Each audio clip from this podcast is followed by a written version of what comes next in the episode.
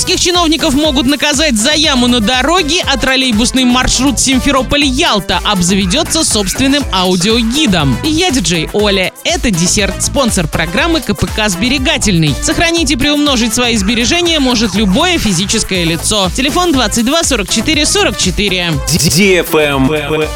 News. Орских чиновников могут наказать за яму на дороге, появившуюся почти два года назад, которую коммунальщики никак не устранят. В 2019 году на участке по улице Станиславского от Нефтяников до Тагильской провели ремонт. Однако через несколько месяцев в районе Дворца пионеров часть нового асфальта сняли. Срочные работы потребовалось провести водоканалу. До сих пор покрытие так до конца и не восстановили. Travel Guide. Знаменитый крымский троллейбусный маршрут Симферополь-Ялта, являющийся самым протяженным в мире, обзаведется собственным аудиогидом. Один из старейших и самых уникальных маршрутов получит современную экскурсионную аудиосистему с применением технологии ГЛОНАСС к своему 60-летию. Это позволит привлечь дополнительное внимание к крымскому троллейбусу как туристов, так и местных жителей. Интерактивные экскурсии будут синхронизированы с маршрутом следования троллейбуса. Троллейбусный маршрут в Ялту – символ Крыма. Благодаря плавному ходу и большим панорамным окнам туристы во время поездки могут наслаждаться красотами крымской природы. Длина троллейбусного маршрута Симферополь-Ялта,